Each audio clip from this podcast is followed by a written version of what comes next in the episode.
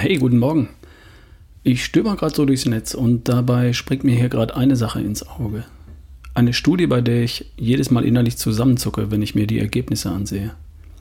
Ich bin darauf gestoßen, weil ich heute nochmal etwas über den Zusammenhang von Vitamin D und Corona gelesen habe.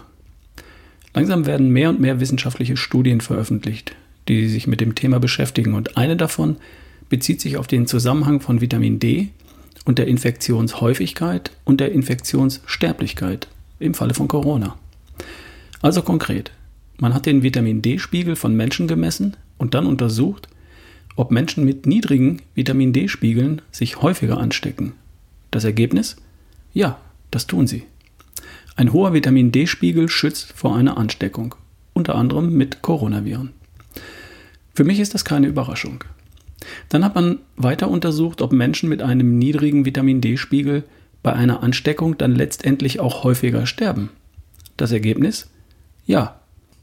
Menschen mit einem niedrigen Vitamin D-Spiegel sterben häufiger an Corona als andere, wenn sie sich anstecken. Auch das überrascht mich nicht wirklich. Ansteckung und Tod treten häufiger auf bei niedrigen Vitamin D-Spiegeln. Und ja, bei dieser Studie geht es ausdrücklich um Coronaviren. Woran liegt das? Vitamin D senkt laut Studie die Vermehrung des Virus ab, senkt die Konzentration entzünd entzündlicher Stoffe und vermehrt antientzündliche Stoffe im Körper. Jetzt lass uns mal etwas praktisch werden. Die Studie empfiehlt ganz konkret einen Vitamin D-Spiegel von 40 bis 60 Nanogramm pro Milliliter. Okay, und wo stehen wir? Du und ich? Sind wir safe oder sind wir in danger? Die bekannte David-Studie aus dem Jahre 2010 gibt uns hier Aufschluss. Und das ist die, bei der ich immer zusammenzucke, wenn ich da reinschaue. Hier wurden nämlich rund 1200 Menschen aller Altersgruppen in Deutschland einfach mal gemessen. Bei 8% von denen lag der Vitamin D-Spiegel bei über 30 Nanogramm pro Milliliter. Bei 17% lag der Vitamin D-Spiegel zwischen 20 und 30 Nanogramm pro Milliliter. 65% von denen hatten einen Spiegel von unter 20 Nanogramm pro Milliliter. Und bei 10% lag er unter 7 Nanogramm pro Milliliter. 40 bis 60 sollten es sein, laut der Studie. Also 92% der Menschen in Deutschland kommen nicht mal in die Nähe des gewünschten Wertes. Drei Viertel von uns erreichen nicht einmal die Hälfte der unteren Kante des gewünschten Bereiches. Und der würde einen guten Schutz bieten. Wie viel sicherer könnte das Leben sein, wenn wir alle vernünftig mit diesem so billigen Stoff versorgt wären? Stattdessen schleppen wir uns mit Müdigkeit, Allergien, Autoimmunkrankheiten, Schnupfen und all dem Zeug herum. Muss alles nicht sein. Alternative 1. Wir ziehen uns wieder aus und halten uns jeden Tag, sommers wie winters, viele Stunden draußen unter freiem Himmel auf. Ohne Sonnencreme und ohne lange Ärmel. Unpraktisch. Passt nicht mehr zu unserem Leben in Deutschland im Jahr 2020. Alternative 2. Wir nehmen Vitamin D zur Nahrungsergänzung. Jeden Tag eine kleine Pille oder jeden Tag ein paar Tröpfchen oder einmal in der Woche ein paar mehr. Jeder wie er mag. Nur eines ist eindeutig klar.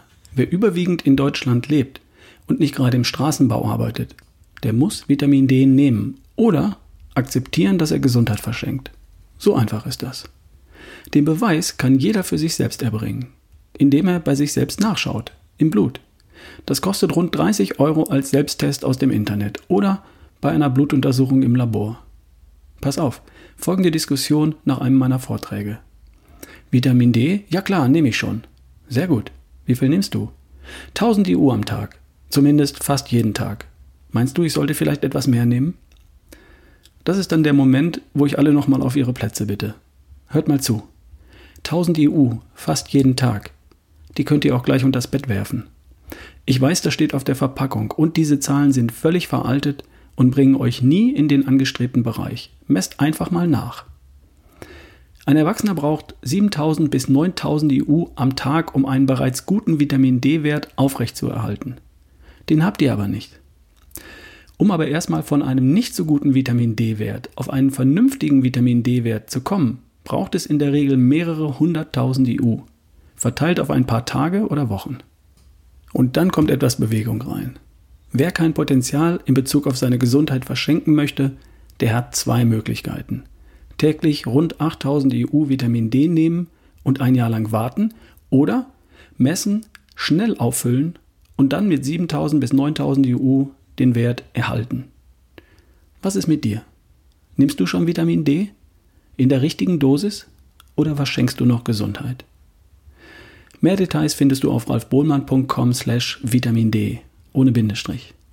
Ich wünsche dir einen wunderschönen Tag. Bis morgen, dein Ralf Bohlmann.